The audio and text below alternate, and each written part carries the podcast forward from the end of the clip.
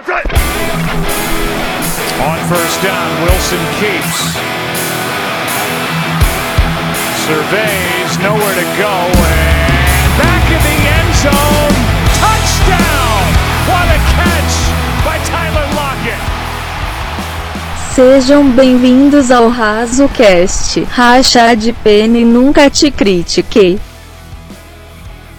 Olá pessoal, sejam bem-vindos a mais um Razocast, o podcast do blog do Seahawks Brasil.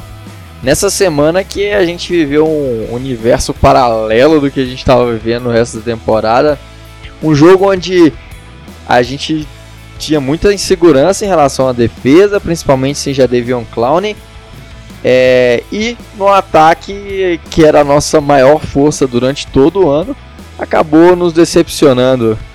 Então vamos lá para falar desse jogo que deixou a gente aí bem bem preocupado, vivendo vários momentos de vários sentimentos durante o jogo.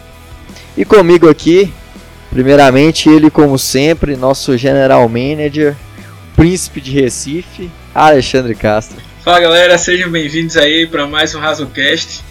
E eu não podia deixar de começar agradecendo a vocês aí por, por essa audiência, né?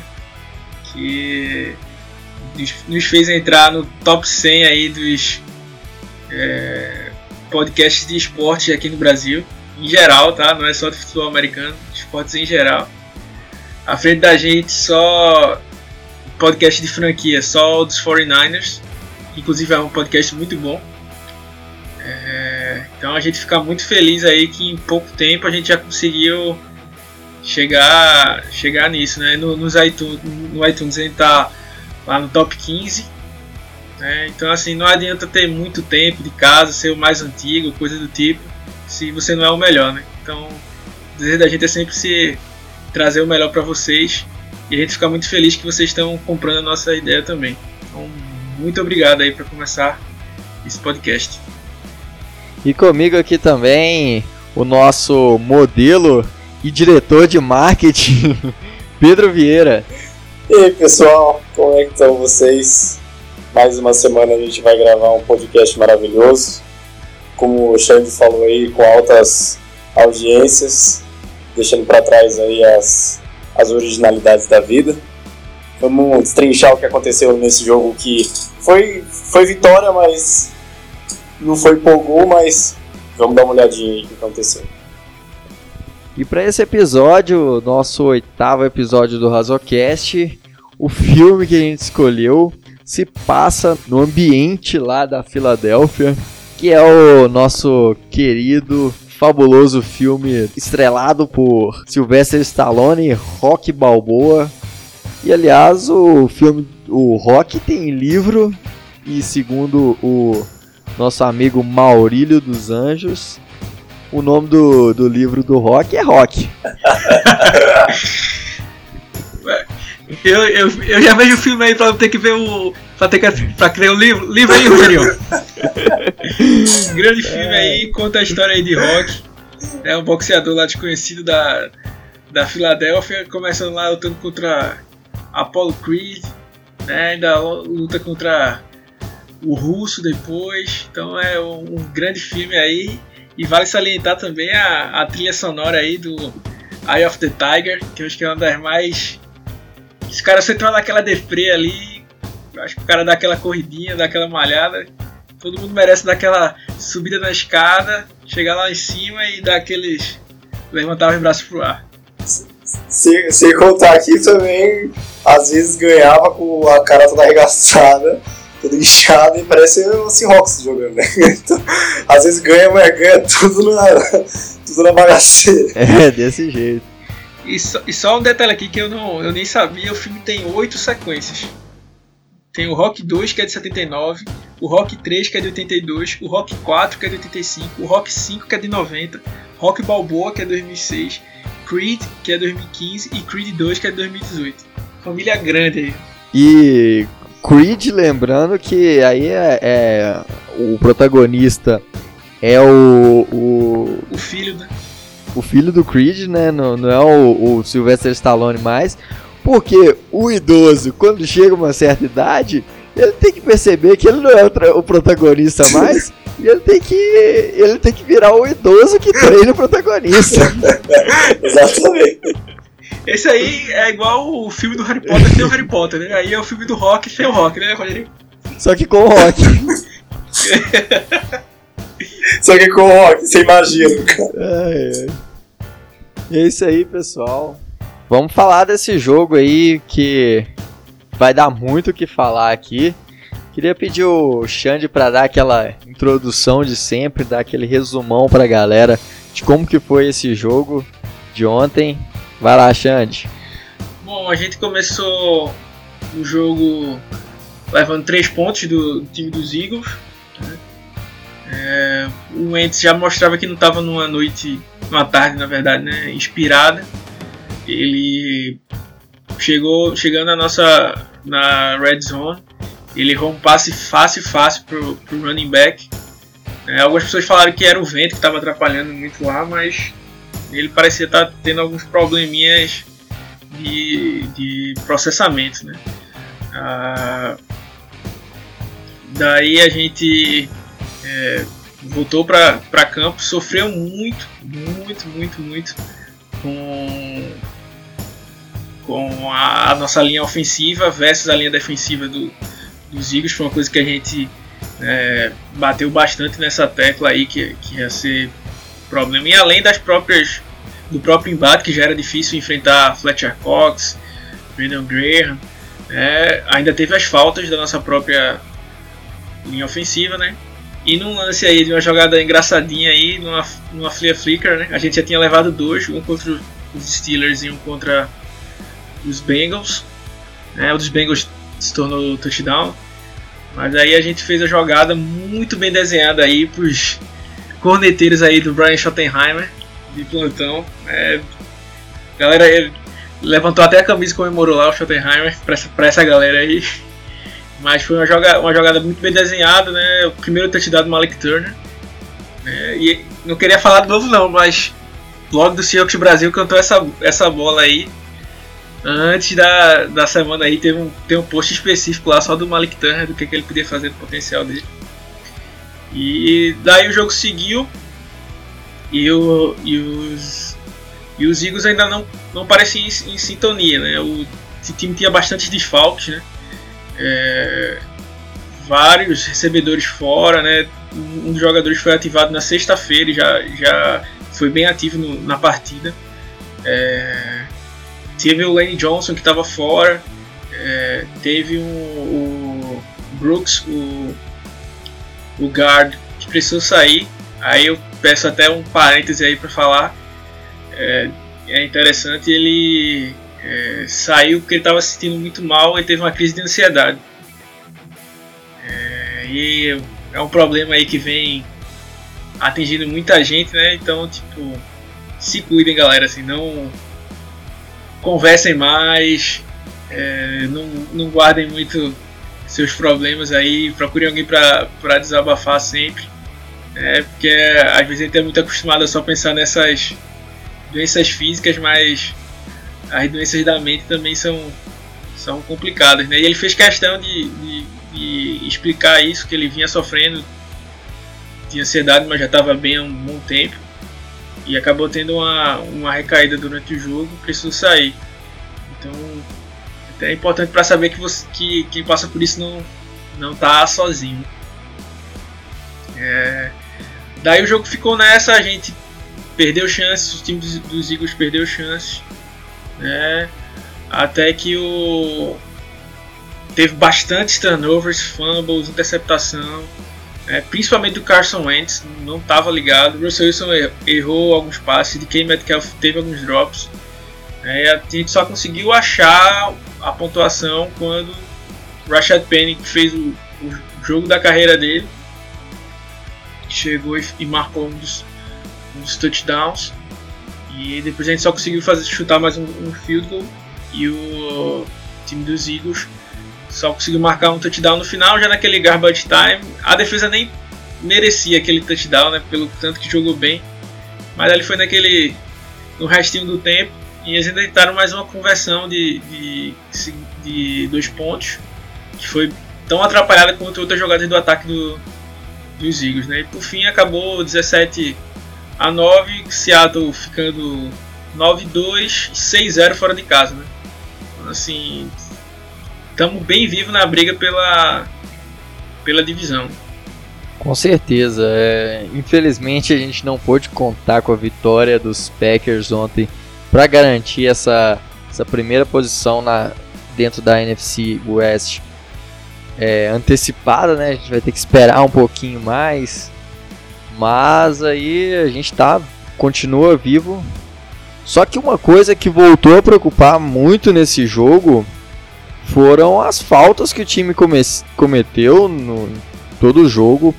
É, foram 12 faltas no total, assim, pior jogo nesse quesito em toda a temporada. É, ano passado a gente já vinha sofrendo com isso e agora nessa, nessa partida isso voltou a ser uma preocupação. É, o que, que vocês acham que aconteceu e por que, que aconteceu dessa forma e como, como superar esse problema? Eu acho que o grande problema das faltas em Seattle não é a, a, a falta de, de experiência dos jogadores. Eu acho que é muito mais na afobação no momento de conseguir fazer com que a jogada desempenhe de uma forma é, correta, fazendo errado. Só que uma coisa que tem sido muito, muito mostrada nessa temporada é que os juízes eles, eles estão ou eles estão no extremo ou eles estão no extremo do erro. Se eles estão marcando muito bem as faltas, eles estão marcando falta onde não existe. Então, sim, existiram muitas faltas, a gente sofreu com muitas faltas, principalmente com o Yupari, que era a função de, de Aiferi cometer, mas aí o Yupari tomou o lugar dele, começou a fazer muita falta. É, mas a gente teve um, um legal é, block é, é in the face, no caso, que não, não ele pegou o ombro do, do jogador, não foi nem a não foi nem a máscara, e isso foi marcado. Então, é assim, foram realmente faltas que, que prejudicaram, mas em, em, outras não era tão, tão necessária marcar falta. E como o Otávio falou, é um problema que a gente tem sofrido não só temporada passada, mas há algum tempo. Teve, se não me engano, foi na temporada de 2015 ou foi na temporada de 2016, onde os Seahawks eles foram considerados os times mais faltosos da liga. E a gente vem sofrendo com isso de novo. Uma outra coisa que a gente voltou a sofrer também em questão das faltas são faltas de muitas jardas. Então, geralmente, muito holding, muito pass interference. Não que isso tenha acontecido no último jogo, mas ainda assim são faltas que são extremamente cruciais. Teve uma jogada que a gente ficou, se não me engano, é, se alguém puder me, me, me lembrar, terceira para 20 algumas, algumas jardas. Então, realmente são faltas causam problema, não só para o Wilson, mas para o ataque engrenar. E realmente é uma coisa que precisa ser ajustada para o próximo jogo. Bom, time que é muito faltoso, né? principalmente. Na verdade, a, a maioria das faltas da gente se, se concentrou mais na, na linha ofensiva. Né? O Joey Hunt é, perdeu um snap é, que o Russell já tinha gritado várias vezes para ele soltar a bola. Teve um delay of game. Ele fez uma falta que é mais difícil de acontecer, que chama tripping. Que é tipo você tentar dar uma rasteira no jogador, deixar o pé para o cara cair. Então ele cometeu essa falta. Né? É, o Will Parry fez duas faltas de, de, de, de, saída falsa. Então assim, a, a, a campanha, o drive que o Russell foi interceptado né? Já tinha tido duas faltas na, na jogada, né? então isso acaba atrapalhando. Né? E assim, é, a gente já tinha visto que o Russell Wilson não estava tão inspirado. Né? A gente fala mais sobre isso mais na frente, mas tipo, quando o ataque não está inspirado, você tem que tentar errar o menos possível. Né? Então, tipo, às vezes saía alguma jogada legal, uma jogada boa, mas aí era negada por, por uma coisa desse tipo. Já começava a jogada condenada por causa da, das faltas que tinham acontecido antes. Né? Então, é, precisa dessa disciplina, né? E não é assim, ah, o time está sendo mais faltoso, mas está protegendo bem o Russell Wilson. Então, assim, o desempenho da linha foi ruim e a disciplina da linha foi ruim. Então, assim, foi tudo bem, bem fraco ontem, né? Nesse ponto. E, tipo, não adianta você ter o MVP e o cara não tem tempo pra, pra lançar passe. Né? Se o Russell Wilson tivesse a linha ofensiva dos, dos Ravens, por exemplo, ele já teria não sei quantos recordes nas costas dele só nessa temporada. É, total. Assim, é, as faltas atrapalham diretamente o desempenho do Wilson. Esse, esse jogo foi muito claro. É, foi o pior jogo do Wilson nessa temporada e em muito tempo. É, o Russell Wilson teve 13 de 25 passos completados, 200 jardas, um touchdown, uma interceptação. É, foi contabilizado um fumble para ele também, mas é, foi, foi um jogo assim muito muito abaixo do que a gente esperava do Wilson. Foi estranho o jogo. É, a, a gente não acho que é motivo para tanta preocupação, falar assim, ah, ele é, a gente está perdido, o Russell Wilson não é mais é, o mesmo, sei lá, pensar numa coisa dessa, acho que não, não, não tem que se preocupar tanto. Mas é, os erros, principalmente da linha ofensiva, foi o que marcou é, essa partida, porque foram, foram muitos, muitas faltas, pressão em cima dele foi o tempo inteiro, foram é, total foram seis sacks, então um número absurdo. E assim, isso aí acaba só, deixa, só piorando, porque você sofre um sec, perde aí 5, 6 jardas, você já fica numa situação de, de descida longa, e aí você é obrigado a ir para uma situação óbvia de passe, e aí com a, com a defesa sabendo o que, que você vai fazer, fica muito mais fácil marcar, aí você vai para uma num dia que você não está tão inspirado e acaba sofrendo muito com a linha que não está protegendo bem. É isso aí, justamente, a linha que, que tem permitido aí seis sacks, como a gente falou. Então, foi, foi uma situação muito difícil e é uma coisa é, que precisa se preocupar bastante, que é a questão da linha mesmo. O Clark colocou, o Otávio foi o Clark.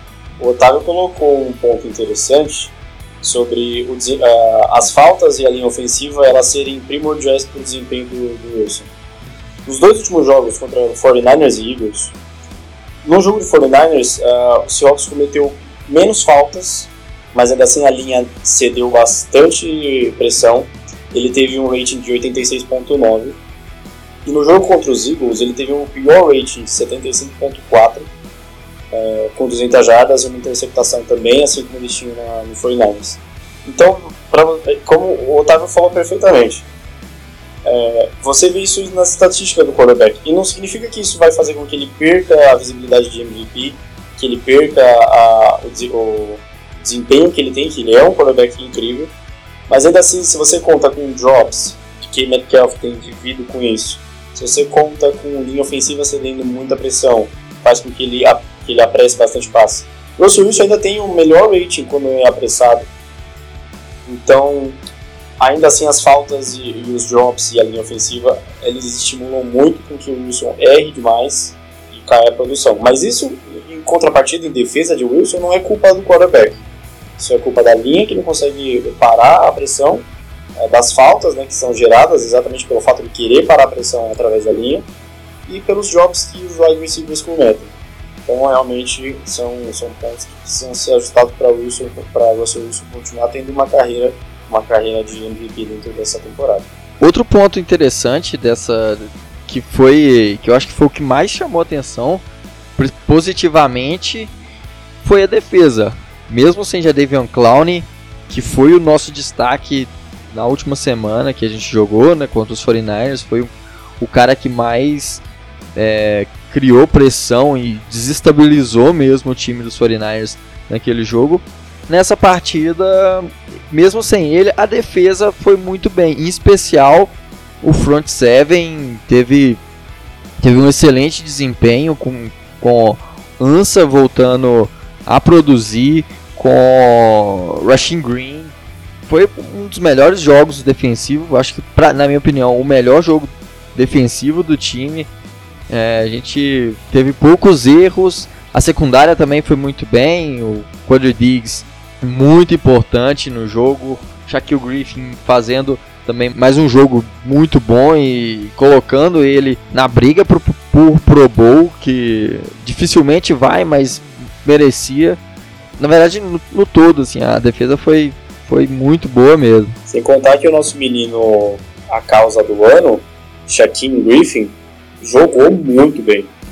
Muito bem mesmo, recuperou turnover, é, quase marcou o touchdown. Se, não tivesse, se, se o jogador não tivesse encostado o joelho na, no chão né, para acabar a jogada. Mostrou excelente disposição para jogar. Quase, quase derrubou é, o Wentz na endzone para causar safety. Então, realmente, é um jogador que, mesmo tendo as suas é, dificuldades, as suas limitações, querendo ou não, um linebacker jogar com um braço, né, praticamente uma mão, é, seria praticamente impossível. E ele vem mostrando que isso não é impossível, que isso é muito possível, que as pessoas podem abraçar a causa e começar a se candidatar dentro das suas, dos seus colleges e dos, drafts e combines que virão. Então, realmente, a, a defesa, ela, ela para mim também é, é o melhor jogo da defesa porque ela foi constante o jogo inteiro. A nossa defesa contra o 49ers ela foi, ela foi boa, mas ela ainda assim foi muito inconstante. Nesse jogo, a, a, a defesa, tanto front seven quanto secundária, foram excepcionalmente impecáveis e, querendo ou não, do jeito que o ataque jogou, foi a defesa que nos deu a vitória contra Filadélfia no domingo. Pra mim também foi o melhor jogo, né? Assim, apesar de eu, eu sempre sou meio desconfiado assim para dar os vereditos, mas assim, o Carson Wentz estava numa noite, uma tarde ruim, né, um dia ruim e estava sem muitas opções, mas por isso que assim, apesar da secundária ter jogado muito bem, né, eu eu fiquei mais feliz pelo desempenho do front seven, né, porque assim o front seven dos, dos Eagles estava. A linha ofensiva dos Eagles tava, tinha perdido o Lane Johnson, mas tinha um jogador de primeira rodada lá, o Andrew Diller. Provavelmente deveria estar tá, tá jogando nesse, nesse, nesse nível, né? Então assim, bater esses jogadores foi. foi. foi algo bom, né? É, a gente teve Puna Ford que está fazendo uma ótima partida, um, um ótimo ano mais uma vez. É um dos meus jogadores preferidos. Ele tá melhorando seu repertório de, de press rush, tá começando a aparecer, né? Já, já deu algumas pressões, já conseguiu o primeiro sec no, no jogo contra os 49ers. Al Woods é o cara, assim, das melhores aquisições que John Schneider fez. Faz as burrices dele, faz, né? Já teve aquela. Teve falta em field goal, já ontem cometeu um encroachment, mas. É, fora isso, ele aparece demais pelo preço que ele veio, né? É um jogador extremamente barato, né? Ziguiança, que é um cara que eu sempre. O pessoal lá do grupo até veio tirar onda lá. Ó, cadê Alexandre aí? Cara que eu sempre falei que tinha muito talento, mas que não estava jogando nada nem parecia estar com tanta vontade. Ontem ainda assim eu ainda não vi ele com aquela gana toda, mas mesmo, mesmo assim ele jogou muito. Né? Eu tinha forçado um fumble, que é, acabou voltando por causa de uma falta do, Sha do Shaquille Griffin. Então ele jogou bem jogou muito bem. O Rashing Green veio na temporada muito boa. Ele era um cara que eu gostava muito em um USC, né? Tipo, e eu já tava meio que desconfiado dele, assim, é, achava, por mais que soubesse que ele veio pro, pra NFL com 20 anos, né? Tinha uma, uma carreira inteira aí pela, pela frente, muito, muito a se desenvolver. Tava começando a achar que poderia ter, ter sido um erro, né? Mas só por ele se manter saudável, dar esse ritmo de jogo, faz toda a diferença, né? Por isso que eu, que eu falo tanto do Kohler. Né? Por mais que ele não. Já disse, ele, ele vai ser dar mais raiva do que o Penny. Mas eu queria ver ele pelo menos em campo. Pra o cara se acostumar. Ou até tentar mostrar algo, né? Na, porque foi escolhido na, na, na, primeira rodada. E interessante até que eu tava fazendo os cortes aqui para alguns posts. E eu consegui achar uma jogada boa do, do Kohler, né? Pra mim foi a primeira do ano que eu achei. É, na semana 12 foi quase, quase isso. É, mas é, a única nota negativa aí fica para Jaron Reed, que tá fazendo uma partida muito boa, pressionando muito pelo meio da linha, mas acabou saindo é, machucado, né? E segundo Pete Carroll, não era tão simples assim. Ele saiu com aquelas botas ortopédicas do estádio. Então vamos ver aí, porque a gente já não sabe como é que tá a situação exatamente de Clowney. Né? Se perder Jaron Reed, aí realmente vai ser um, um baque grande para para essa defesa que está se mostrando forte, né? E como eu sempre digo, é, times que têm defesas fortes vão longe no, nos playoffs. É, não adianta ter o melhor ataque é, e, e, a defesa está tá levando pontos, vide Patrick Mahomes ano passado. Total, e outro destaque dessa partida, acho que foi bem claro, foi o desempenho do Penny, né? Uh, nossa escolha de primeira rodada finalmente mostrou para que veio, mostrou algum número de escolhas de primeira rodada mesmo. Foram 129 jardas, teve aquele touchdown maravilhoso e uma, uma estatística que é para mim a mais importante para para running back, que é a, a por carregada, né? Foram 9.2 jardas por carregada. Isso aí é um número muito bom. E parece que finalmente encontraram um jeito de utilizar o Rashad Penny. É, o que a gente sempre bate nessa tecla aqui. É, o Rashad Penny tem talento, né? Assim, gente, eu sempre falo que ele não valeria uma escolha de primeira rodada, mas não quer dizer que ele não é um bom jogador. Inclusive, ele era um dos meus jogadores que eu gostava bastante no, na, no draft dele. Mas eu esperava que Seattle fosse pegar ele mais para baixo. Tá? Lá pelo terceiro, começo do terceiro round, mais ou menos. Só que o grande problema é que, além dele carregar, como eu sempre falo, carrega o peso de ser a primeira, a, uma primeira escolha, sabendo que ele não valia isso, né? E tanto é que ele nem estava lá para ele e o Kohler, por exemplo, nem estavam lá no, na, na, cerimônia porque ninguém esperava que eles fossem ser escolhidos. Né? Então assim, ele é um cara que ele não tem uma, uma visão tão, tão boa quando ele está é, saindo da linha. Né? Mas ele é um cara que tem, é muito atlético, tem uma explosão muito boa, então ele corre muito bem pelas laterais, faz corte, faz uma direção boa. Né?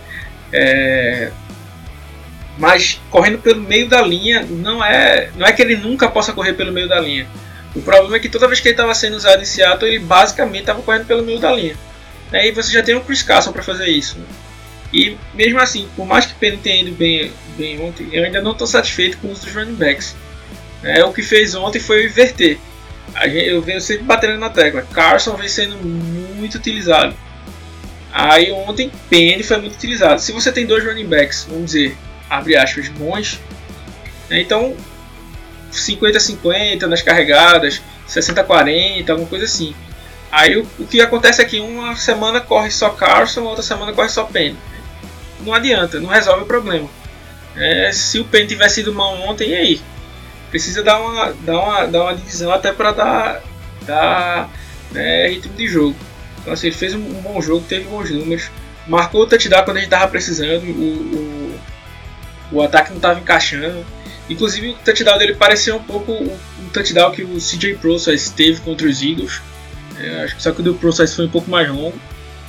É, o único detalhe aí, que talvez possa ter, ter passado um pouco despercebido, é se vocês prestarem atenção no final, ele dá uma, um bom stiff arm no. Acho que é o Sidney Jones que está vindo para cima dele. Camisa 21. Uh, ah, mas ele se saiu bem, mas percebo que ele não tava, ele não tinha noção de espaço para saber é, onde é que estavam os jogadores da, dos Eagles. Porque se ele tivesse visto o Sidney Jones, ele poderia ter aberto mais para para a direita. Quando ele vê o jogador, já está muito em cima dele. Né? Então, assim, por sorte, ele teve mais força do que o jogador e conseguiu derrubar e entrar na endzone. Mas é uma coisa para ficar de olho aí, monitorando essa visão aí do Penny. Né? Mas ontem foi um, foi um bom jogo, né? tirando a parte da proteção ao passe, que já era um problema, que era visto desde o draft. O próprio Pete Carroll falou isso. É, ele é um cara bem voluntarioso, assim, ele não é aquele cara que tem medo de, de, de ir pra proteção, de se jogar. O problema é que ele realmente não sabe, né?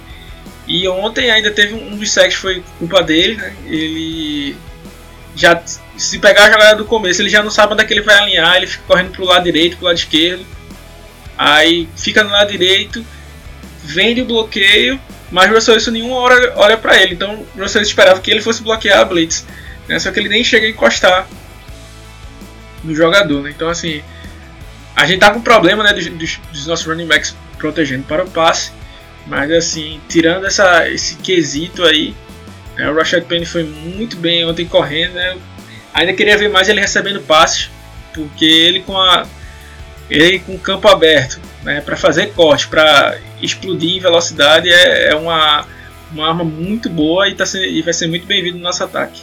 Uma coisa que eu tenho falado sobre o, o Penny desde algum, de algumas semanas atrás é que ele é muito bom correndo pelas laterais, porque ele tem muito mais velocidade e afins. Ah, mas Pedro, o touchdown que ele marcou foi correndo pelo meio. Sim, e ele usou dois fatores que, que o running back completo usa: a velocidade e a visão de, de espaço. Chris Carson ele é bom em, em corrida pelo meio, porque ele, ele, ele faz com que a, a linha ofensiva do Seahawks, juntamente com a explosão dele, leve a defesa para trás e ganhe jardas. Quando, abriram, quando a linha ofensiva teve capacidade de abrir uma, um, um corredor para Penny, ele falou: beleza, eu vou correr pelo meio porque tem um corredor aberto e vou ganhar velocidade não muda a teoria de que eu sempre falo sobre, sobre, sobre Penny. Quando ele viu a, a, o caminho aberto, ele correu, ele, ele, fez o que ele sabe fazer, correr e correr rápido.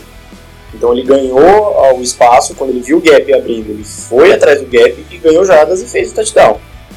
Realmente, no lance dá para perceber que ele não tinha noção do espaço, ou ele não olhou para o lado esquerdo e viu o número 21 se aproximar, porque foi exatamente o que aconteceu ele deu um cifar meio, meio, meio torto, mas ainda assim conseguiu derrubar o cara e continuou pro touchdown. Mas é a mesma teoria. Ganhou na velocidade, foi pelo meio porque abriram espaço. Então ele tem que sempre fazer isso. Quando ele achar, tanto que seja pelos, pelos lados, que seja pelo meio. Quando ele achar o espaço, ele vai correr e quando ele correr, ele vai marcar. Isso tem sido visto há, há muitos jogos quando ele fez touchdowns ou pelos cantos, abrindo pelas laterais ou correndo pelo meio. Então continua, no caso, a, a, a teoria do Pini continua a mesma coisa. Se ele achar um espaço, ele vai correr, ele vai correr com força e vai marcar o ponto.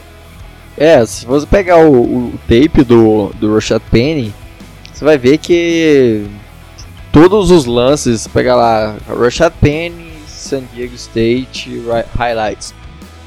Você vai ver que todo lance dele é em campo aberto. É, ele não é aquele cara quebrador de tackles e que sai derrubando. Não é aquele monstro igual o Chris Carson é.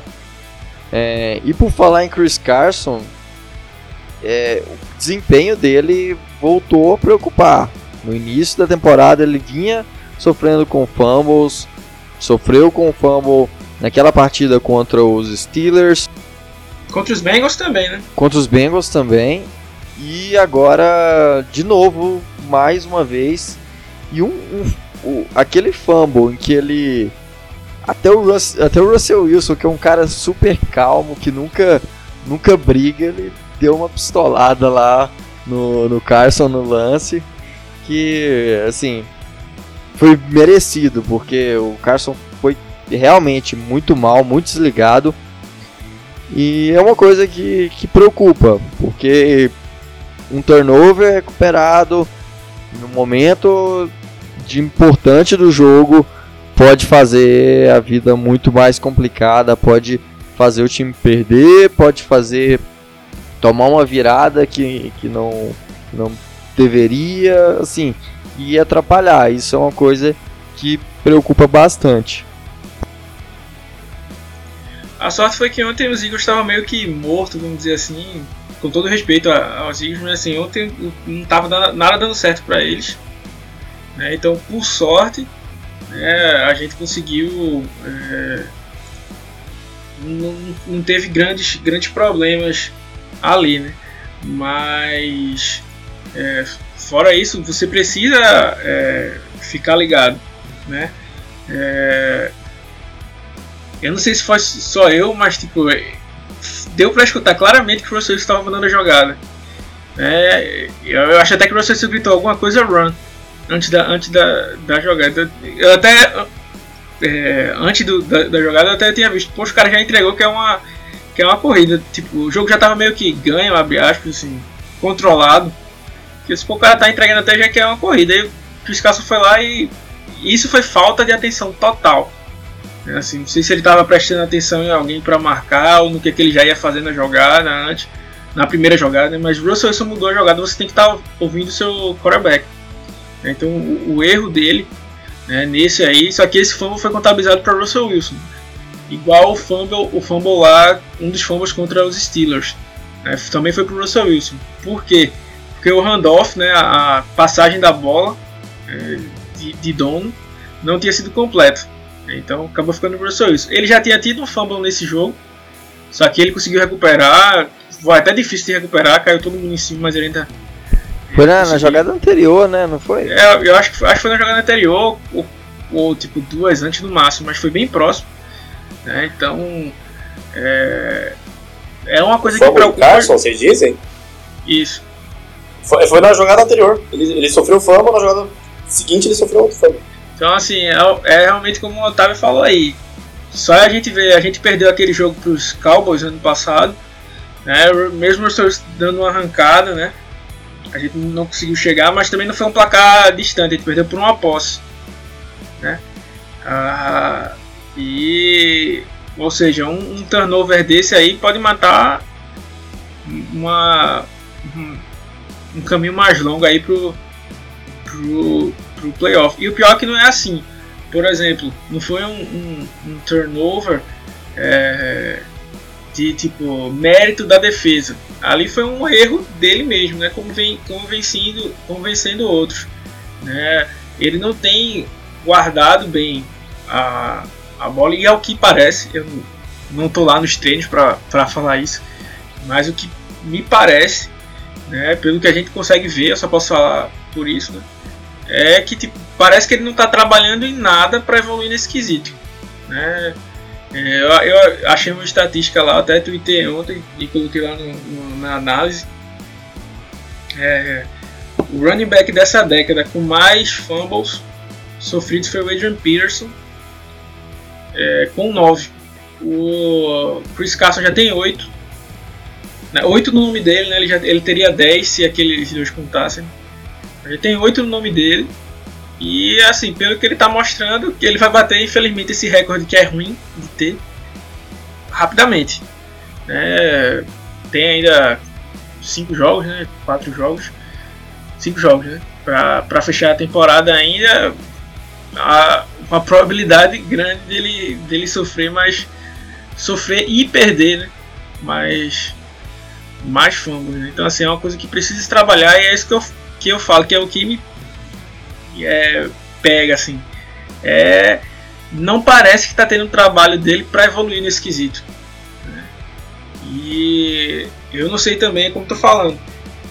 Penny jogava, é, Carson jogava 80% dos snaps, 90% dos snaps. Isso é muito. Né? Se você tem um outro running back que você investiu, que no caso é o Rashad Penny, comece a dividir. Não precisa ser 50-50, mas vai 60-40, 70-30. Pelo menos para deixar alguma coisa. Tipo, Penny jogava 4 snaps, 6 snaps. Travis Homer nem pensar.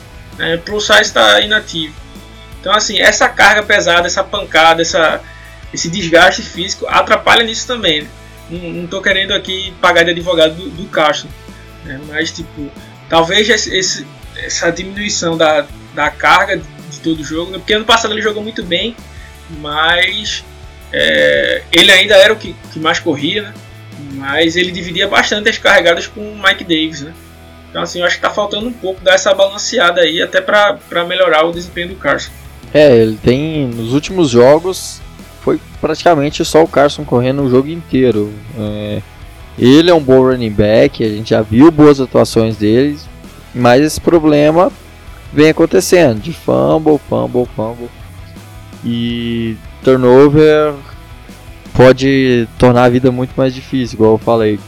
Uh, naquele jogo contra os 49ers, se não tivesse aquele fumble do IFED, certamente a gente a gente teria um momento muito mais tranquilo.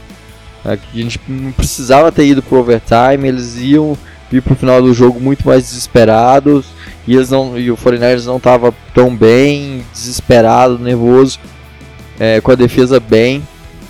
Uh, era para tá, era para ter vencido com tranquilidade, não precisava todo aquele sofrimento no final de ir para overtime e torcer para para que o, o kicker deles errasse um field goal. E assim, a gente tá tem esses esses pontos é uma hora pode ser que a conta caia e e no playoff não tem não tem segunda chance. A gente sabe que o playoff da NFL é um jogo e um jogo e um erro em um jogo ali pode ser o fiel da balança. É mas a gente venceu, a gente conseguiu é, voltar, se manter na briga, na verdade. É, e aí colocando praticamente os pés no, nos playoffs, porque é, historicamente na, na, na NFC, é, 9 vitórias, 10 vitórias já garantem o time nos playoffs. Então a gente tem 5 jogos aí é, para fazer, praticamente para vencer mais uma, duas que, e garantir que, que a gente está no, nos playoffs. Lógico a gente tem que brigar para vencer essa divisão, que não é fácil, mas dá para ir, dá para vencer. E o primeiro desafio o, nessa, nessa para esse final de temporada, e acho que o mais difícil, com exceção dos 49ers lá na última, na última semana, é essa semana agora contra os Vikings. Os Vikings é um time muito forte, é o time que também está brigando pelo título de divisão lá no norte, é, brigando lá com os, com os Packers. E tem é um time que evoluiu muito. Tem um bom, uma boa, uma excelente defesa com com Daniel Hunter, é, Everson Griffin, tem Harrison Smith, Shamar Stephen.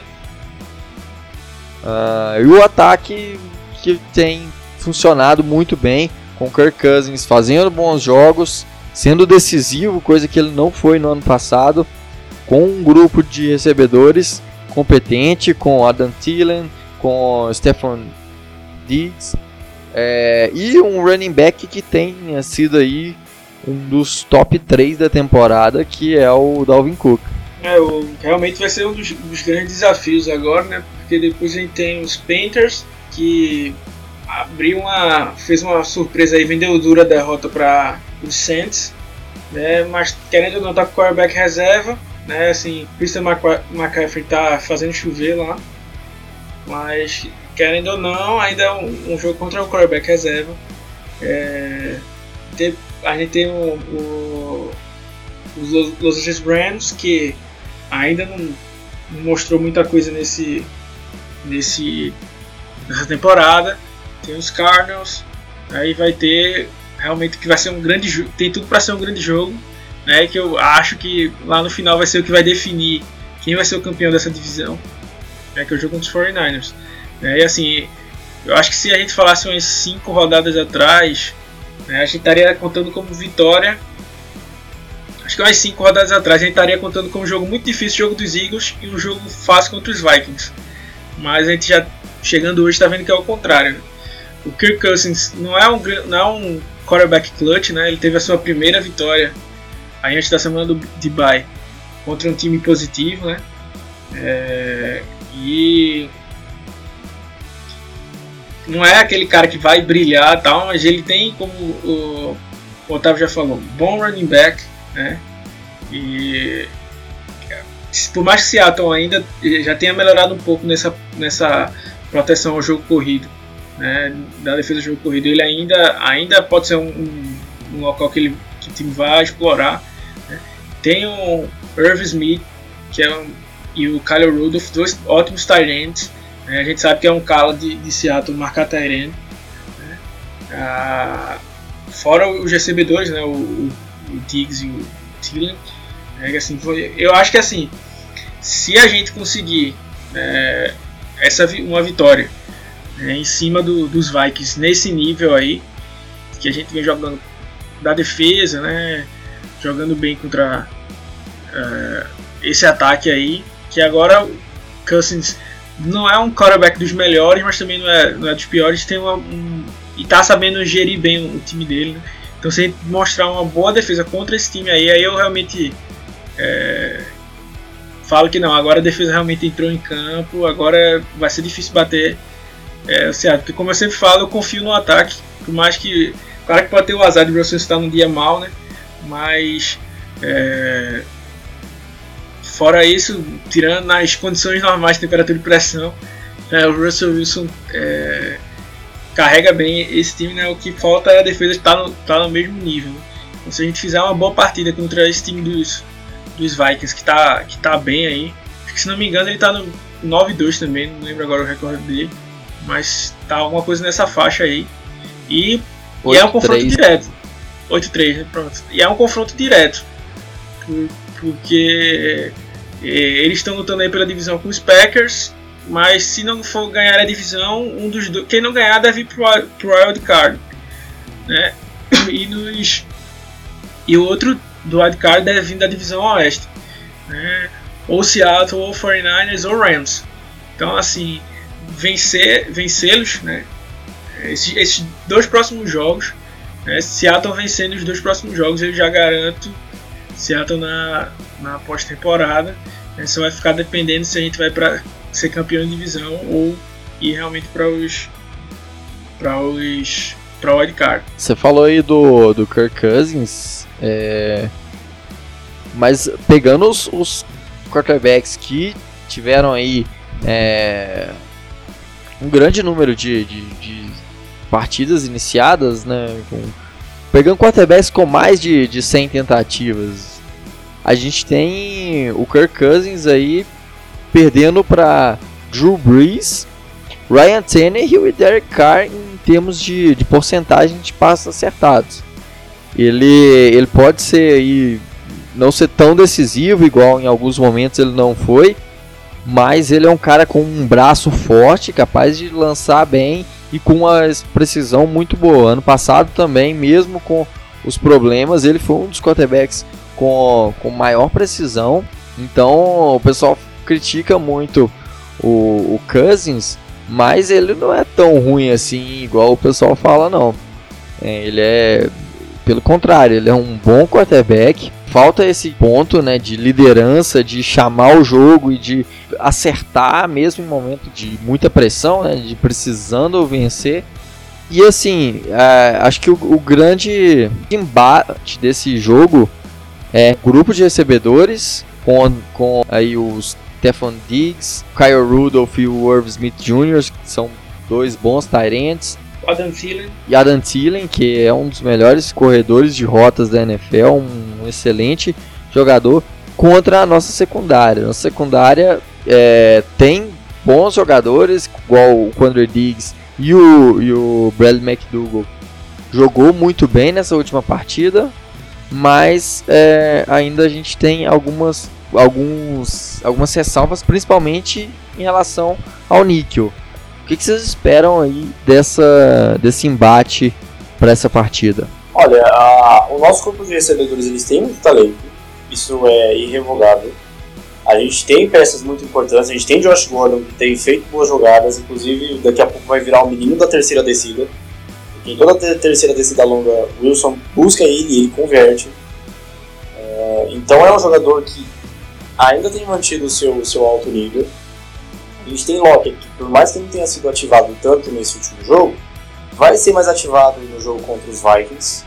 É, a gente tem DK Metcalf, que mesmo sofrendo com, com drops, ainda assim é um jogador de extrema habilidade, que sabe causar é, muito, muito prejuízo na defesa.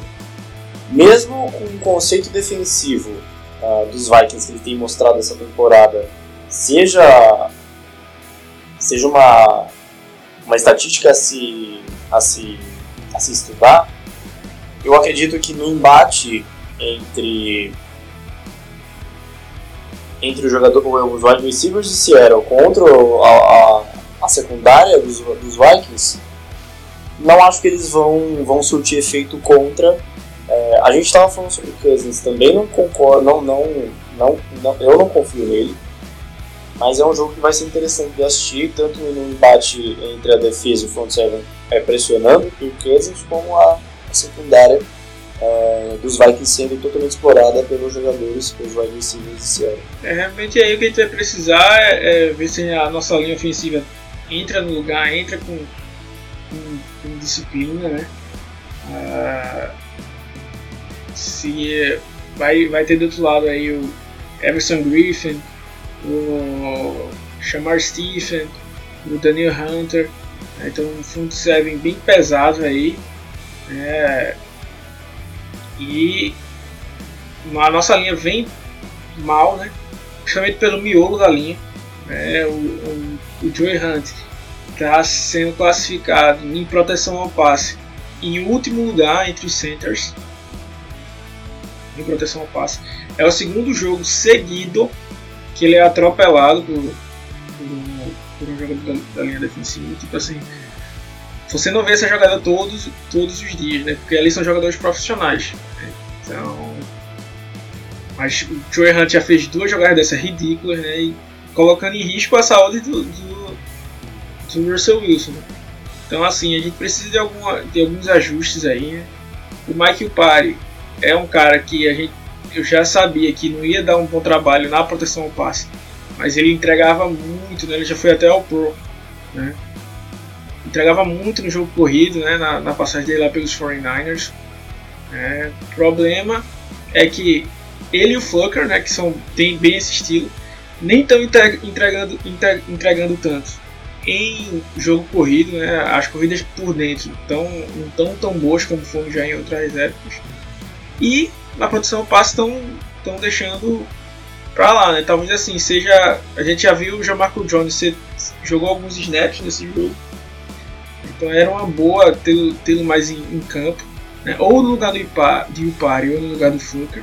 Né? Fora que o próprio Phil Haynes, né, o, o novato, né, também poderia ter uma, ter uma chance. Eu, eu acho quase impossível né, uma, uma mudança de um, que sabe dos dois para a próxima partida, mas é como eu sempre falo, não adianta você estar tá insistindo naquilo que está errado e você esperar que vai dar certo. Né? Tem que tentar mudar de alguma, alguma coisa ali. Né? Então, assim, tá com problema de falta de disciplina, tá com problema de, de, de, de proteger o, quarterback, né? então tem que fazer algumas, algumas mudanças. Né? Até o próprio Phil Haynes está treinando como center, né? então não sei se, se, se poderia acontecer alguma, é, alguma mudança assim. O Pulse que só volta mais para frente, acho que só pode jogar dos, dos Rams. É, mas assim, alguma coisa precisa ser mudada, porque não dá para ficar dessa forma. É, expondo o Russell Wilson jogada após jogada e a gente vai enfrentar front seven dos, dos, dos Vikings que é forte, front seven dos Rams que é forte, né? O, o, a defesa dos Panthers que é muito boa, a defesa do, dos 49ers mais na frente, né? Talvez a defesa mais fraca que a gente vai pegar seja a dos, dos Cardinals, mas mesmo assim tem Chandler Jones lá do outro lado que é um grande defensive end. É, sem dúvida a, a situação da, da OL é a pior que, que a gente pode esperar. Porque, assim, a gente não, não vê tanta, principalmente no meio, a gente não vê evolução. A, a esperança que eu tenho nessa, nesse meio é a entrada aí de, novas peças. Já Marcos Jones fez alguns bons jogos. Não é o ideal, mas é, eu acho que é, é, válido testar ele mais vezes no meio, no, substituindo o Flucker ou o, o Pare. É, e a situação de center a gente não tem muito o que fugir. É, eu gostaria de ver o Phil Haynes, mas é, o problema é que o center, a, a obrigação do center no, numa linha ofensiva, ela é muito pesada. Não é fácil você você ser um center. Você tem que ler é, a defesa, você tem que estar tá atento ao snap, então é, é, é, muito mais complicado do que, do que ser só um guard. Então demanda tempo uma formação de um center e o, o Hunt, por pior que ele seja, ele ainda está mais mais entrosado nessa posição. E para finalizar aqui, vou comentar um pouco sobre o, as nossas chances de playoffs e os times com dentro da NFC que estão aí brigando com a gente. Tá, se a gente tá com o pé mesmo na, na aí na pós-temporada, qual que é a nossa chance de pegar uma seed 1 é, caso a gente consiga vencer a, a, a, divisão e qual a nossa chance de wildcard? O que, que vocês acham aí? Quem que tá na briga mais próximo? É, primeiramente pensando em wildcard, quem são os times que estão nessa briga aí? Lá na AFC, na AFC East, né, tá bem embolado, mas provavelmente deve ficar com os Cowboys, né, deve ganhar a divisão, então nem importa muito. Deve ser o, o ganhador de divisão com, com um recorde mais baixo. Né. Lá na AFC North vai ficar entre os Packers e, o, e os Vikings. Né. Só que o problema é que quem não ganhar a divisão provavelmente vai ficar com alguma das vagas do wild card. Né. Lá pro, pro, na NFC South, os Saints devem ser os campeões e os Panthers tentando algo, né? mas é, algumas derrotas que eles, que eles tiveram acabaram atrapalhando um pouco né? o, o, esse desempenho aí deles para eles chegar, deixaram um pouco distantes. Ainda não estão totalmente fora, né? mas já é um já ficou um pouco mais para já ficou mais para trás. E na, na própria NFC West, né, os 49ers estão liderando, o Seattle está na, na caça, né? Então assim, um dos dois um dos dois vai ganhar, o outro pode ir pro, pro wild card e ainda tem os Rams que também correm por fora, né? É, inclusive, se já for uma dúvida de alguém, pode acontecer de e os 49ers como campeão de divisão, os Rams e, os, e Seattle como pelo wild card. Então existe a possibilidade de ter três times da NFC West, né, para provar quão, quão forte né, está. Então, assim, os nossos principais é, adversários são os Rams o, e os Vikings, basicamente. Né? E são justamente os nossos dois próximos confrontos. Né? Então, assim, se Seattle, se Seattle vencer essas duas partidas, né, acho que pelo menos a vaga de wild card né, fica, fica bem mais basicamente garantida. É, eu coloco, eu na, nas minhas predições, inclusive até mesmo no evento que a gente cobriu do Anthony Curti, é, eu havia perguntado para ele sobre é, na live qual, qual é, para ele fazer uma para ele fazer uma, uma predição de como seria o nosso playoff se a gente ganhasse determinados jogos ou, ou jogos chaves. É, pelos jogos que a gente tinha, baseado no que tinha acontecido até então na temporada, a gente perderia para dois times, é, então a gente ficaria 14-2. A gente perderia para Vikings e perderia para 49ers. Não perderia para Rams, não perderia para Eagles, não perderia para Cardinals e nem para. Pra... Cara, é 12-14. 12-4. Isso, perdão, é isso, 12-4. Não, não, 14-2. Oh, isso, isso, isso, isso, isso, isso, isso, isso, 12-4. Isso mesmo. É, então, no máximo 13 3. É, então, eu acredito que o jogo dos Vikings vai ser uma coisa muito, muito, muito natural. Essa vitória vai vir. Quanto os Rams também, não acredito que eles vão fazer muita, muita coisa. Os únicos jogos que me preocupam na NFC West é contra os 49ers. É, e não acredito que o restante da, da, da conferência, até mesmo da, porque se não me engano a gente só tem jogo na conferência, não tem mais jogo fora dela agora. Então, é isso mesmo. Isso. Né? Então a gente. O, o aproveitamento é muito grande, a gente vai jogar com, time, os três times que. Rams, Cardinals e, e 49ers foram times que a gente ganhou dentro da divisão, então a gente ganhou de todo mundo até então. Então, claro que se a gente for colocar por essa estatística, a gente vai entender que a gente ganhou de todo mundo e pode ganhar novamente, principalmente jogando do jeito que está jogando. Então, eu acho que a única, a única se a gente ficar com o wildcard, a gente disputa contra Dallas, dependendo de como as coisas aconteçam lá uh, na NFC. Até porque na, na, na NFC East, o calendário dos Cowboys está muito fácil. Então não acredito que eles vão perder a, a liderança para Eagles, que tem um calendário mais difícil. Então, se a gente ficar no wildcard, a gente pega novamente os Cowboys. É, o que não me preocupa tanto é vi de ano passado. É, e se a gente ficar em cima, da, for líder da divisão e ser campeão da divisão esse ano, a gente pega. O é, que, que a gente pega se a gente, se a gente ficar na divisão? Pega. Se caso a gente fica na, na primeira seed, provavelmente a gente pega o 49 não, Cowboys se a gente pegar a primeira seed a gente não, não pega Cowboys não, porque a gente pega o pior wildcard. Então eu chutando chutando que é, a gente pega ou Packers ou Vikings ou eu 49ers ou aí, Cowboys. Porque eu acho que os 49ers é, se caso a gente consiga ficar em primeiro na NFC West, é, 49ers deve ser a primeira, a quinta seed, e aí sobraria para Minnesota Vikings ou Packers. Isso, então, é, o calendário para Seattle, até mesmo nos playoffs, não é o mais preocupante, visto o jogo que o Packers realizou contra, contra os 49ers ontem. Então, eu, eu, eu acredito que do jeito que o time tem jogado, ataque defesa, a gente consegue subir para a First Seed, até porque Fortnite tem Ravens e Saints da, nas próximas rodadas. Então realmente é, é, um, é um calendário onde, onde Seattle sonha assim ser. Sonha não, já é, é quase possível ser é, líder de divisão e ganhar, é, ser campeão da divisão depois de tanto tempo. É, uma. Eu acho que é. Playoffs tá bem próximo, muito próximo mesmo.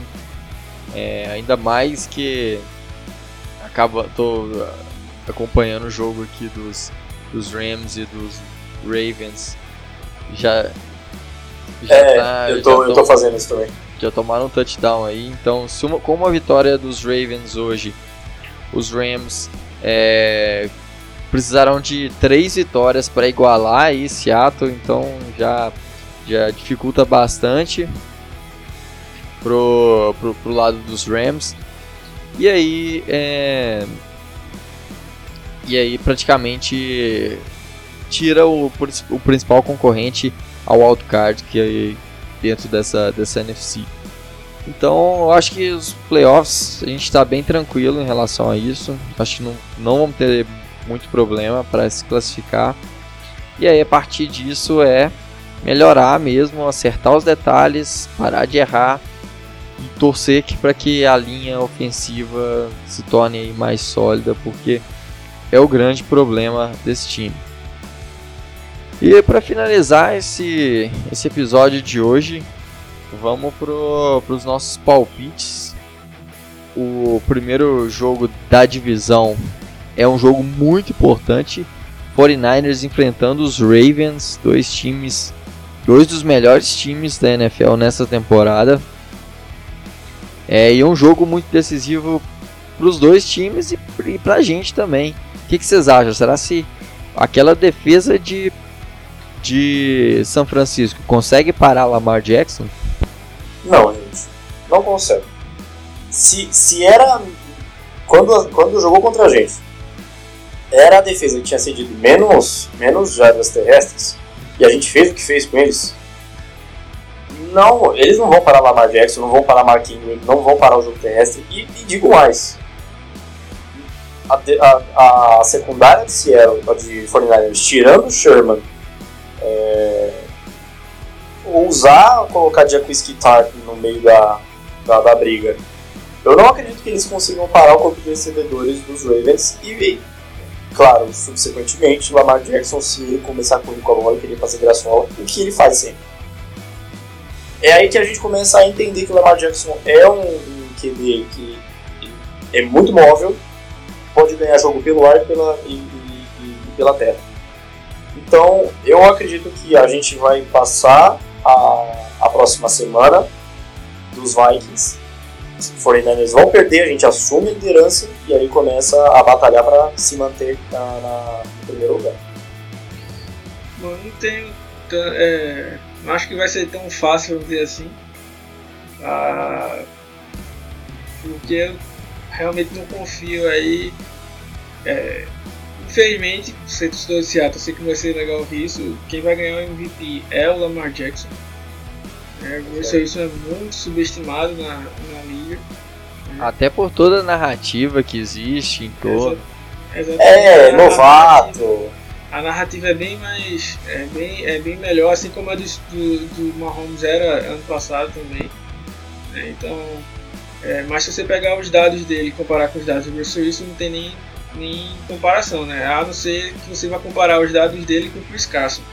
Acho que seria mais, mais justo para Lamar Jackson, né? Porque agora sim, os Rams vieram com falando que saberia como iam parar Lamar Jackson, coisa do tipo. É, até agora tá 14 a 0 para os Ravens no momento que a gente está gravando é, esse pod. É, mas assim, a linha defensiva, o front seven dos 49ers é muito veloz. Né? Então assim, um, grande quarterback móvel que eles receberam. E isso porque o Russell Wilson não corre muito com a bola, tipo, corre bem menos do que o Lamar Jackson, já que lá nos Ravens muitas jogadas são desenhadas para ele correr. Então assim, eles já levaram um sacode de um quarterback móvel. Então acho que o Robert Saleh, está fazendo um bom trabalho lá, vai se ajustar para jogar contra quarterbacks móveis. E eu acho que pode é, realmente não sei se os 49ers vão ganhar porque é, para mim eu não confio também não confio no ataque dos, dos 49ers mas eu acho que não vai ser um show né, do, sozinho do, show solo aí do Lamar Jackson não acho que ele vai sofrer um pouco mais do que sofreu em outros jogos eu também acho que vai ser um jogo muito complicado porque é, o time dos dos 49ers no jogo de ontem do Sunday Night, eles anularam completamente os Packers. E os Packers têm um bom elenco, têm uma boa é, um bom jogo corrido com com Aaron Jones. O, o, Aaron Rodgers não precisa nem comentar. Apesar de eu ter achado assim que essa eu acho, eu acho não, tenho certeza que essa temporada o Aaron Rodgers tá bem baixa. É, não tem sido aquele Aaron Rodgers que a gente viu. No jogo de ontem foi bizarro a estatística dele, foi um jogo para 104 jardas. É tipo o cara percorreu o campo, praticamente isso. É, e assim, é, os 49ers, isso é muito mérito da defesa dos 49ers. Então, uma defesa que limita o, o jogo corrido da forma que foi ontem. É, limita o, o ataque com, com o Aaron Rodgers. É, tem uma, consegue fazer pressão com o Nick Bosa, com o DeForest Buckner, com, com o DeFord. É, ainda tem o Fred Warner que tem jogado demais. Na secundária tem o Sherman que a gente conhece bastante. Então é, é uma defesa muito forte. É a melhor defesa da NFL, sem dúvida nenhuma. Talvez brigando com a dos, dos Patriots, mas uh, uh, eu ainda prefiro. Eu acho a defesa dos 49ers ainda melhor por ser mais agressiva. É, e, e isso faz toda a diferença. Eu acho que é a primeira vez que, que o, o Lamar Jackson pega uma defesa que foi montada para parar ele, porque todo mundo está estudando o que, o que tem dado de certo e o que tem dado de errado com o Lamar.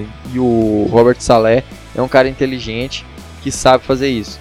Eu não tenho tanta confiança assim na, na que é, vai ser uma, uma vitória fácil dos, dos, Ray, dos Ravens. É, então, assim, existe muita, muitas dúvidas ainda. Não, eu não cravo. Eu acho que, que os Ravens pensem por causa do, do ataque dos 49ers que é, ainda é limitado, mas é, a gente tem que lembrar que no, no jogo contra, contra Seattle, o, o George Kittle não jogou. Agora ele está saudável, está de volta e está destruindo. Então é uma peça importante. Então é, vai ser um jogo muito apertado, vai ser muito interessante de ver. E eu acho que pode ser aí a primeira vez que a gente vê um time parar o Lamar Jackson. Então eu não, não apostaria com tanta certeza. Minha opinião ainda é Rams, é, Ravens por uma posse no máximo, mas com muitas ressalvas e talvez seja até um jogo que os Ravens vençam, mas que é, que vençam por causa da defesa, que a defesa dos Ravens é muito boa, secundária principalmente. É, e, e, pode ser a primeira vez que a gente vê aí Lamar Jackson ser limitado de uma forma absurda. Partindo para o próximo jogo da divisão, jogo divisional mesmo, entre Rams e Cardinals. Quem que ganha esse jogo na semana que vem? Ah, eu, o meu ponto de vista, vendo como os Rams jogam, inclusive fazendo isso agora, é, e vendo a ascensão do, dos Cardinals, acredito que os Cardinals vão jogar, vão ganhar a partida contra os Rams, mas ainda assim acho que não dá muito trabalho. Assim como o Seattle deu para o Rams ano passado, nos dois jogos, e ainda é, não levou a vitória, mas ainda assim conseguiu quase arrancar por muito pouco todas as, as duas vitórias contra o Rams. Que vão fazer um, um, jogo, vai ser um jogo difícil, não vai ser um jogo tão fácil, mas a vitória fica com os Rams. Isso aí fica mais para os Rams. É, os Cardinals vêm até numa, numa, certa crescente, mas eu acho que ainda a balança ainda tá, tá o que eu achava que a galera tava hypando demais, né, os Rams ano passado, que o Jared Goff não era tudo isso.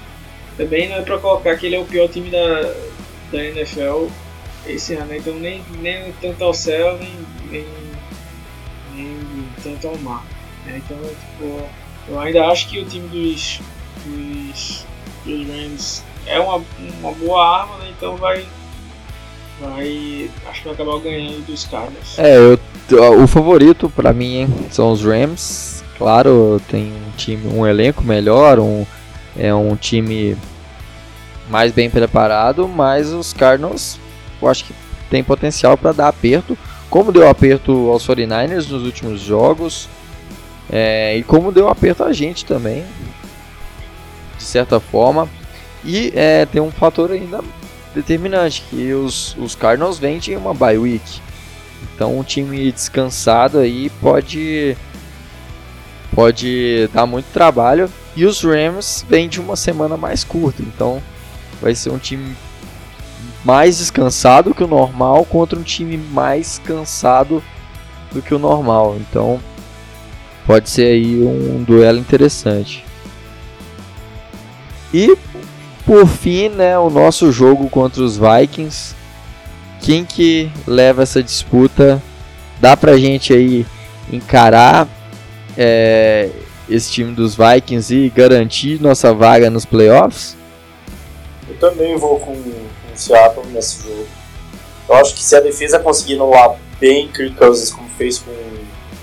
Bem que entre anular Kirk Cousins, anular Jimmy Garoppolo é uma, é uma baita diferença. Tá? Garoppolo e Kirk Cousins são bem diferentes. Mas a defesa conseguindo anular o ataque aéreo, o front seven parando o ataque terrestre, Seattle vence esse jogo, eu dou por, por 3 pontos. Eu acho que vai ser um jogo de muitos pontos. Né, e vai ser um bom, bom teste para nossa para nossa defesa, mas eu vou apostar em Seattle por uma posse. Eu tô bastante desconfiado desse jogo, tô Sinceramente, eu tô com muito medo. Mais uma vez, a narrativa da, da Week entrando. Eu acho eu tô com uma, um sentimento que a gente vai perder esse jogo. Vai ser apertado. Eu acho que esse aí a gente não leva. Eu tô com, com bastante desconfiança. Porque o time dos. Principalmente defensivamente é muito forte. O front seven é muito forte. Vai pressionar muito contra essa linha ofensiva que eu vi ontem. É, eu tenho muito medo. Então vou. Dessa vez eu não vou seguir vocês. Eu, eu tô indo com, com os Vikings dessa partida. É isso aí, pessoal. Chegamos ao fim de mais um Razocast, o oitavo. É, mais uma vez querendo agradecer muito a vocês por todo o apoio que vocês têm nos dado. A gente chegou aí ao top 100 de esportes do Brasil no Spotify. Isso é um número que a gente sonhava é, com o tempo, com certeza, mas não de forma tão rápida. Com sete episódios a gente conseguiu entrar nessa linha, lista. E isso é, um, é uma coisa que deixa a gente muito feliz mesmo. É, se você gostou desse episódio, não deixe de seguir ele na sua plataforma favorita. É, não deixe também de seguir a gente nas nossas redes sociais, blog dos Shocks BR no Twitter e no Instagram, blog dos Shocks Brasil no Facebook e também acessar lá o nosso site, o seahawksbr.com, onde tem todo dia tem texto, tem análise, pré-jogo, pós-jogo, tem o nosso Power Ranking, tem os, as, os textos de análise tática. Uh, e se você ainda quiser receber mais conteúdo, faça parte do nosso clube de assinantes, o clube de sócios que tem muito mais conteúdo e a gente está preparando muita coisa, principalmente sobre draft e sobre tudo que envolve aí essa franquia que a gente ama tanto. É isso aí, pessoal. Até semana que vem. Vamos torcer aí para mais uma vitória e é, colocar a gente aí nos playoffs de vez e deixar a gente tranquilo para brigar pro Super Bowl. E Go Hawks! É isso aí, galera. Obrigado por, por nos ouvirem aí. Mais uma vez, agradeço a vocês. É, como, como, como eu falei já no começo, como o Otávio já, já, já falou agora, esse carinho de vocês é, é muito, muito importante pra gente. É, então, todo dia a gente se esforça para trazer o melhor de novo para vocês. É, todo, todo dia tem post novo lá, só é acompanhar. Se você quiser fazer parte do grupo é, é, da gente, só é entrar em contato que a gente adiciona lá. Agradecer inclusive também ao pessoal do grupo lá, ao Darlan, ao Bruno Fialho, ao Sambu, Cananda Costa, é, todo mundo aí que está é, se pudesse citaria o nome de todos, né? Eu tô citando esses aí, o pessoal mais, mais antigo aí tá, tá seguindo a gente desde lá, de lá do, do comecinho. Então a gente é muito grato né, a vocês. A gente nem imaginaria que estaria tomando essa proporção um ano atrás. Né? E, é, é, não tenho mais o que falar a não ser agradecer. Né? Espero que seja com a, com a vitória aí contra os Vikings. Um grande abraço e Go Rocks! É isso aí, pessoal. Gostaria também de agradecer de participar mais uma vez com esses ilustres companheiros de, de podcast secundário. é, a gente espera muito a vitória semana que vem para continuar sonhando com o primeiro lugar, secar muitos 49ers que não está suficiente ainda, porque os caras estão ganhando secar mais o 49ers ainda pra gente poder assumir essa, esse primeiro lugar e a força dos playoffs. Tamo junto e Go Hawks!